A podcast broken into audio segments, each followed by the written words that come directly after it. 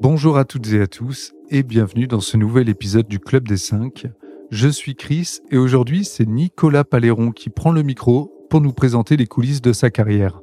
Vous allez l'entendre, on va aborder pas mal de choses, notamment sur les hôpitaux militaires, et vous vous en doutez, il va également être question du GFPC et de pneumologie. Mais avant tout, Nicolas, est-ce que tu pourrais te présenter pour les auditeurs et auditrices qui ne te connaissent pas encore? Oui, bien sûr. Donc, euh, moi, je m'appelle Nicolas Paléron, je suis pneumologue, je travaille à Toulon. Je suis le chef de service de pneumologie et d'oncologie thoracique de l'hôpital militaire Sainte-Anne. Donc, euh, je suis médecin militaire de carrière, euh, engagé depuis 1997 et j'ai terminé mes études, mon DES de pneumologie en 2011. Alors, j'ai travaillé pendant une dizaine d'années à Brest, Ouais. À l'hôpital militaire de Brest. Et puis après, euh, depuis euh, 2017, je travaille à Toulon, à l'hôpital Sainte-Anne. Ok. Bon, j'ai ma petite idée, mais est-ce que tu pourrais repréciser ce qu'est concrètement un hôpital militaire? Oui, alors les, les, les hôpitaux militaires, donc euh, il en reste cinq. Ouais.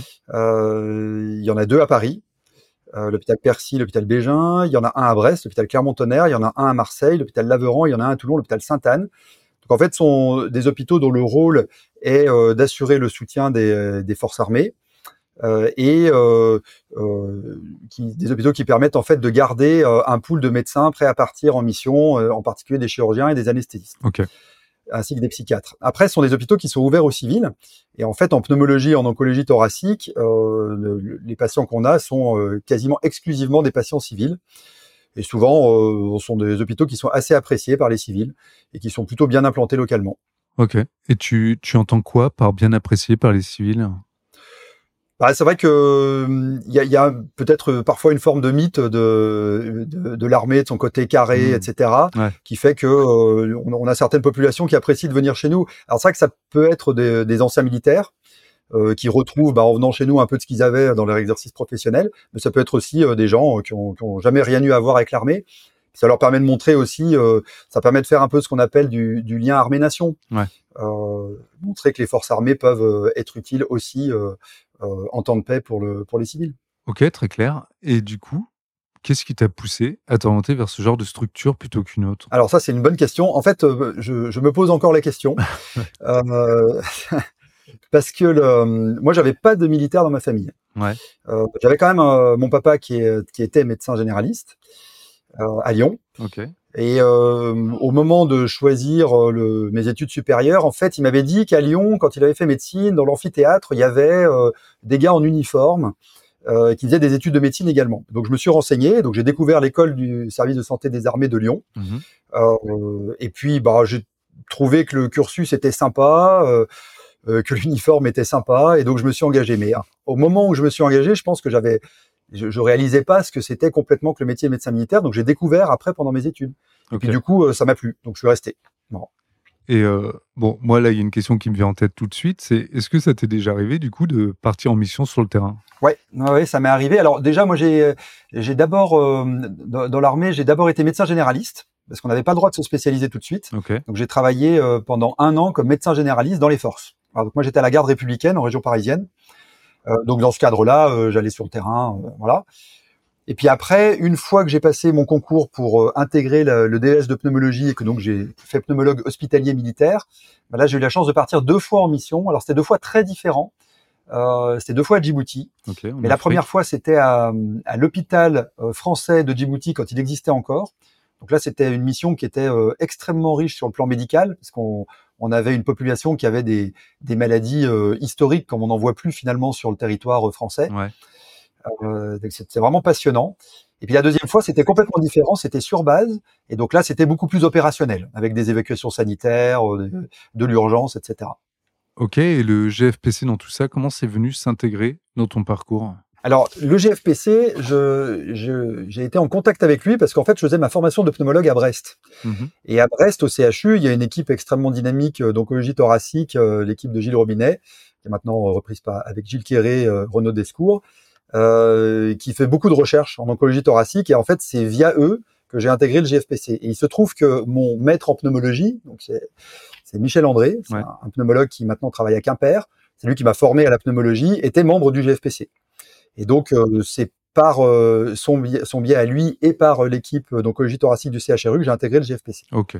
C'est arrivé très très tôt hein, dans la formation. mais c'est vrai que moi j'avais tout de suite bien accroché sur la recherche clinique. J'ai tout de suite beaucoup aimé ça. Et euh, ce que j'avais beaucoup apprécié aussi, c'est que c'est grâce au GFPC que j'ai pu conduire mon premier essai euh, randomisé, contrôlé, multicentrique, parce que ils, m'ont quand même vite fait confiance. C'est un groupe qui fait vite confiance aux jeunes pour euh, pour coordonner des essais multicentriques. Ouais. Donc c'est assez agréable. Donc euh, donc voilà, du coup, je suis resté dans ce groupe que je trouve très dynamique. On va revenir sur cet essai que tu as pu mettre en place, mais avant ça, c'est quoi les conseils que tu donnerais à un jeune médecin passionné par la recherche clinique et qui serait désireux de rejoindre le GFPC Quand on a euh, une, un, goût, voire même une passion pour la recherche, euh, et notamment la recherche clinique, en fait, euh, on est tout le temps en train de se poser des questions. Donc, le fait de faire partie d'un groupe qui, bah, qui se pose des questions puis qui essaye de voir comment y répondre, euh, sans se mettre de limites, c'est extrêmement agréable. Donc Mm. ça fait partie d'une dynamique, je pense, de, de, de formation continue et de recherche qui est très plaisante. Ouais. Après, le, les, les, conseils que je donnerais euh, pour un jeune qui veut intégrer le GFPC, c'est déjà de pas se mettre de limites, de savoir que s'il y a une idée, bah, il faut le, il faut, il faut la porter, et qu'en fait on, on, lui, on, le laissera faire, c'est-à-dire qu'on l'aidera à monter son protocole, mais on lui laissera l'étude. Ça sera lui qui va le coordonner et ça sera lui qui va l'emmener euh, au bout.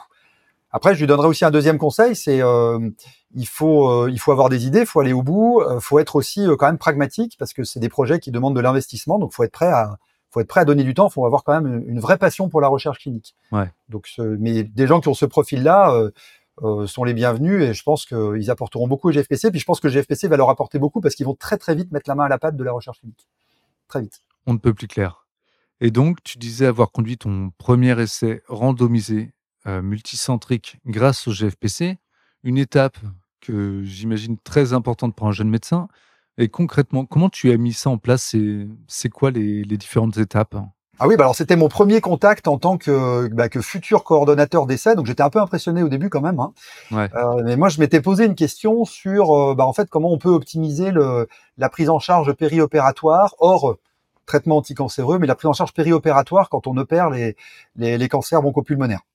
Et euh, il y avait pas mal de, de, papiers qui sortaient sur le fait de réaliser de, des séances de ventilation non invasive, alors, après la chirurgie, mais éventuellement avant la chirurgie pour essayer d'optimiser l'état respiratoire. Donc en fait, c'est très simple. J'ai fait euh, la bibliographie du sujet. Ouais. Et puis, euh, bah, Michel André m'avait dit, bah, t'as qu'à aller présenter ton truc au GFPC. Euh, donc j'avais fait une dizaine de diapositives. Donc c'est là que j'étais quand même pas très très serein euh, quand je leur ai présenté à tous. Mais, euh, mais ça s'est hyper bien passé. Je, je leur ai montré l'état de la, de la littérature je leur ai montré l'idée, et puis euh, bah, ai dit est-ce que selon vous euh, ça, ça, vaut le coup de conduire un essai? Et c'est vrai que assez rapidement la réponse a été oui. Et euh, du coup ils m'ont aidé puisque puisque ils m'ont beaucoup aidé dans la coordination de l'essai. L'essai été promu par le CHRU de Brest, mais tous les centres venaient du GFPC et c'est le GFPC qui permettait aussi de, bah, de, de soutenir les centres, de les motiver, de permettre l'inclusion des malades. Donc okay. je pense que hors GFPC on n'aurait pas eu un, un rythme d'inclusion comme on a eu. Donc ça avait été quand même long, hein. on, a, on a mis trois ans et demi pour inclure tous les patients, mais bon, on a pu mener le, le travail à son terme. Donc euh, on, on, a pu avoir des conclusions qui étaient, qui étaient intéressantes, donc c'est très satisfaisant. Mais c'est vraiment un travail de longue haleine, donc euh, ouais. voilà, faut quand même être motivé hein, pour se lancer là-dedans, mais quand on est motivé, c'est super. ouais, donc une inclusion qui qui dure trois ans et demi, mais j'imagine que la conception de l'essai a dû prendre pas mal de temps également, non? Alors la conception de l'essai, il faut compter euh, un an et demi, ouais. à peu près pour bien réfléchir euh, à, au design de l'étude, euh, bien choisir ses critères de jugement, fédérer aussi euh, une, une, équipe de, de, de praticiens chercheurs qui, qui, qui, connaissent le domaine. Donc ça, c'est quand même bien un an et demi. Après, il y a la phase des autorisations administratives. Donc ça, bon, faut compter six mois, un peu plus parfois. Puis après, la phase d'inclusion, où là, on est sur, euh, on, on, était parti sur deux ans d'inclusion. En fait, on a mis trois ans et demi, mais il y avait quand même, euh, il fallait quand même inclure 300 patients. Donc, euh, ouais. c'était quand même sur 15 centres, c'était quand même conséquent. Et, et, on, et, on, est allé au bout des, des inclusions. Hein. On, on, les a toutes faites. Et après, il y a la phase d'analyse des données. Et en fait, ça, il faut pas la négliger parce que ça met quand même un an, le temps de bien travailler les données pour avoir un résultat qui soit solide. Et puis après, il y a la phase de publication avec le dialogue avec euh, les, les, reviewers de, des, de, donc des revues, parce que ce sont des revues quand même sérieuses auxquelles on soumet. Donc euh, il, y a, il, y a, un temps d'échange qui est, qui est pas simple. Il pose beaucoup de questions et ça, pareil, il faut compter 3-4 mois. Okay. En fait, ça demande euh, une disponibilité quasi permanente. Hein. Il faut être prêt à répondre au téléphone tout le temps. Il faut, il faut être très réactif parce que c'est vrai que si le coordonnateur d'un essai n'est pas réactif, vraiment ça, ça, ralentit énormément tout. Donc le coordonnateur, il, doit répondre tout de suite. après les autres peuvent prendre un peu plus de temps, mais le coordonnateur faut qu'il réponde tout de suite. Donc c'est ouais, c'est une belle aventure, une belle aventure. Et du coup, on est content quand quand on a le, la publication et puis et puis quand c'est fini. Ouais, j'imagine, j'imagine. Et, euh, et, suite à cet essai, tu as pu en mener d'autres? Alors du coup, euh, j'en ai fait comme euh, comme investigateur. Ouais soit investigateur principal pour centre, soit investigateur euh, juste euh, pour inclure les malades. Euh, et puis en fait, bah, le problème c'est que quand le verre est dans le fruit, c'est trop tard. Donc après, j'ai, je me suis senti obligé de recommencer. Donc j'avais fait un essai observationnel sur les tumeurs synchrones, ORL poumon. Et puis surtout, on a eu il y a quelques années ce gros gros projet de créer l'entrepôt de données de santé du GFPC. Donc là, on s'est lancé vraiment dans un, dans un projet qui était quand même assez ambitieux, et puis surtout qui nous faisait sortir de notre zone de confort, parce que là, on était vraiment dans les, big data, dans la création d'une base de données. Donc, on a beaucoup travaillé avec des entreprises qui, qui sont habituées à créer ces entrepôts, avec des informaticiens, avec des data scientists, etc. Donc, on est clairement sorti de notre zone de confort, euh, mais c'était absolument, c'est toujours absolument passionnant, et on est content parce que là, maintenant, l'entrepôt, maintenant, est, ça y est, est opérationnel. Donc ça, là, c'est la deuxième aventure. Donc, euh, en fait, la recherche, on se dit euh, quand on termine un essai, bon, maintenant, je fais une pause, mais cette pause ne dure jamais très longtemps. Et il va servir à quoi cet entrepôt de données de santé? Alors, c'est parti d'une idée euh, qu'on avait développée lors d'un hackathon qui avait été organisé par Chantal de Croisette, une des membres euh, du bureau du GFPC. Euh, et dans ce hackathon, on faisait un brainstorming et on s'est rendu compte qu'en fait, on faisait plein d'études cliniques, mais qu'une fois qu'on avait répondu à la question qui était posée par l'essai, en fait, on n'utilisait plus les données elles étaient en quelque sorte mises à la poubelle de la recherche, qu'on ne le réutilisait plus. Ah on trouvait ça quand même dommage parce que ces bases de données, les perdre et pas pouvoir les réutiliser, c'est, probablement un gros gâchis. Donc en fait, on s'est dit, bah, on va créer une, une espèce de base centrale, ce qu'on appelle un entrepôt de données de santé. On va récupérer toutes les données de nos essais pour pouvoir retravailler dessus. Alors l'idée est belle. Euh, après la mise en œuvre, euh, c'est pas simple parce qu'en fait ces entrepôts de données de santé c'est très réglementé et c'est normal. Mais bon, euh, c'est quand même très réglementé par la CNIL. Et donc, il y a un énorme dossier à faire. Et ça nous a pris, euh, pour le coup, là encore, bien un an. Euh, avec avec l'entreprise qui nous aidait, avec des avocats pour constituer l'équipe et constituer le dossier. Et une fois le, le dossier validé par la CNIL, bah, il y a la phase de conception de l'entrepôt, donc création de l'architecture informatique, qui est pareil et longue, mais qui vaut le coup parce que après, je trouve qu'on a un produit fini qui est quand même extrêmement performant là. Et on n'est pas nombreux en France à avoir ce type d'entrepôt, même si beaucoup de beaucoup de structures en revendiquant, en fait, il y en a pas tant que ça qui sont opérationnelles en France. Donc c'est une belle aventure et mais c'est une aventure qui est au tout début parce que maintenant qu'on a l'entrepôt, il faut ajouter les données, donc il faut il faut le, le, remplir, il faut le faire vivre, il faut mener des recherches dessus, il faut le faire connaître. Donc il y a toute cette deuxième phase qui est, qui est en cours actuellement. Ok, ouais, un travail d'envergure. Et cette base, elle va être ouverte à tous les professionnels de santé ou seulement aux membres euh, du GFPC ouais, Très bonne question. Euh, c'est alors c'est évidemment ouvert à tous les membres du GFPC avec un principe simple. Celui qui a l'idée de faire la recherche, bah, c'est lui qui fait et c'est lui qui publie. Ouais. Donc ça, euh, voilà. Mais euh, moi, je tiens aussi que, à ce que cet entrepôt il soit également ouvert vers l'extérieur. C'est-à-dire que si on a des partenaires qui veulent venir travailler avec nous, sur le sur l'entrepôt de données de santé du GFPC, bah, qu'ils puissent le faire. Alors c'est sûr que c'est un partenariat, euh, on, on, fait le boulot ensemble, mais enfin, euh, si quelqu'un a une idée, bah, c'est lui qui publiera euh, les résultats de son étude, et on fera ça en partenariat avec le GFPC. Mais le but, c'est de faire quelque chose d'ouvert, parce que je suis pas certain que ça soit très pertinent d'avoir plusieurs entrepôts de données de santé d'oncologie thoracique en France. une fois qu'on en a un qui fonctionne, autant avoir des modalités de fonctionnement qui sont claires, euh, qui sont réglo et qu'on puisse tous travailler dessus et avoir euh, une base de données qui soit plus visible, plus puissante. Quoi. Voilà. Donc l'objectif, c'est que ça soit ouvert à tous les membres du GFPC, oui, mais également à l'extérieur. Okay. Ben, on est même en train d'essayer de l'ouvrir à l'international. Hein. Donc ça, c'est le deuxième projet parce que finalement, on peut euh, euh, on peut travailler avec des données européennes. Alors pas des données hors Union européenne, hein, mais des données intra-Union européenne, c'est possible. Donc on est en train d'essayer de développer euh, des collaborations au sein de l'Union européenne. Et comment tu fais pour allier des chantiers aussi colossaux avec ta vie professionnelle à l'hôpital, euh, que j'imagine euh, très prenante, et ta vie perso également? Ouais, alors ça, c'est une bonne question aussi. Euh, en fait, on sait pas trop. Ouais. Je pense que le bon sens euh, euh, nous dirait qu'il faut arrêter tout ça, mais le problème, c'est que, enfin, le problème, l'avantage, c'est que en fait, en fait, on aime ça. Donc, on aime se poser des questions, on aime essayer d'y répondre, on aime travailler en groupe, et c'est, on le vit pas comme une contrainte.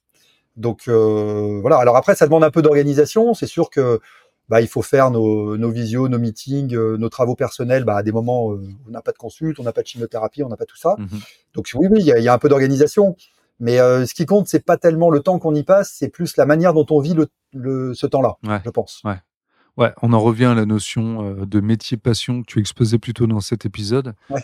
Et ça tombe bien, la transition est presque quasi parfaite. Quel métier tu aurais rêvé d'exercer si tu n'avais pas choisi médecine? Ah ouais, alors là c'est marrant parce que là j'ai la réponse tout de suite. Ah. Euh, normalement on cherche toujours un peu, mais là j'ai la réponse tout de suite. En fait, moi je voulais faire euh, pilote d'avion. Ok. Et puis euh, j'étais très très myope avant de me faire opérer, parce que j'étais opéré il y a quelques années. Ouais. Et comme j'étais très très myope, du coup ça me fermait déjà les portes de, l'école de l'air, moi je, je, rêvais des avions de chasse euh.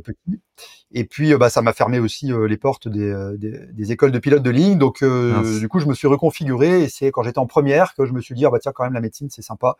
Et donc, on, on, va essayer la médecine. Ok. Donc, mais moi, c'était tout vu. Je voulais être pilote d'avion. Ok. Bon, je suis désolé, Nicolas, mais on peut pas terminer sur cette histoire. Elle est un peu triste. Bon. Est-ce que tu aurais une anecdote depuis que tu as rejoint les rangs du GFPC Quand on l'a remarqué, avec les différents témoignages qu'on a déjà recueillis, il y a quand même des histoires assez amusantes parfois. Alors une anecdote, euh, une anecdote, c'est pas évident. Après, euh, bon, euh, on en a quand même plusieurs. Je prends tout. Je pourrais partager quand même le. Ouais, c'est pas vraiment une anecdote, c'est plus une histoire d'état d'esprit, mais à propos de GFPC formation. GFPC formation, on y est parti en 2014. On était, je crois, la première promo. Ouais. Moi, j'ai envie de dire, au moment de GFPC formation, donc il y a un gros boulot à faire. Hein. Il, faut, il faut travailler, il faut faire le retour d'expérience, la présentation liée aux données de l'ASCO, etc mais surtout, surtout, faut pas, faut pas oublier de s'amuser, euh, de, de, passer un bon moment parce que ça permet de connaître les gens. Et finalement, le petit groupe de GFPC formation euh, euh, qu'on a connu à, à, Chicago en 2014, on est resté très copains. Euh, et donc, euh, donc ça facilite beaucoup les choses parce que maintenant, euh, bah, c'est eux les investigateurs des, des, essais actuels du GFPC. Okay. Donc, donc, faut pas oublier de s'amuser. Ah si, on avait une anecdote. C'était au tout début de Chicago. En fait, bon, on était allé, on était un peu impressionné parce qu'on avait été envoyé en avion à Chicago, on était dans un dans un hôtel qui était c'était pas hyper luxe, mais franchement, c'était bien. Enfin, voilà. On était un peu impressionnés, mais on savait pas qu'on avait nos, nos, repas qui étaient pris en charge. Okay. Donc, en fait, euh, on s'était précipité pour aller prendre des petits sandwichs. Euh, voilà. Et c'est Christo Chouet qui est venu nous voir un jour en nous disant, mais les gars, en fait, euh, vous savez que vous avez le droit de vous faire un petit resto de temps en temps, c'est pris en compte avec GFP ces formations. Et je pense que c'est à ce moment-là que, le, que, que, les soirées du congrès ont dégénéré. Ouais. Donc un grand merci à Christophe Chouarid pour, pour ça, parce que ça, ça n'a pas, euh, ça n'a pas amélioré notre temps de sommeil. Ouais, bah, voilà. voilà. tu viens de donner le meilleur conseil euh, pour les prochains membres du GFPC. voilà. Merci beaucoup, Nicolas, pour ton temps et ce retour d'expérience. merci beaucoup, Chris. Ouais, c'est très sympa. Le Club des 5 est un podcast créé par le groupe français de pneumocancérologie. Chaque mois, retrouvez nos 5 jeunes pneumocancérologues dans leur quotidien de professionnels de santé. Le Club des 5 est une production de l'agence Intuiti, disponible sur toutes les plateformes d'écoute.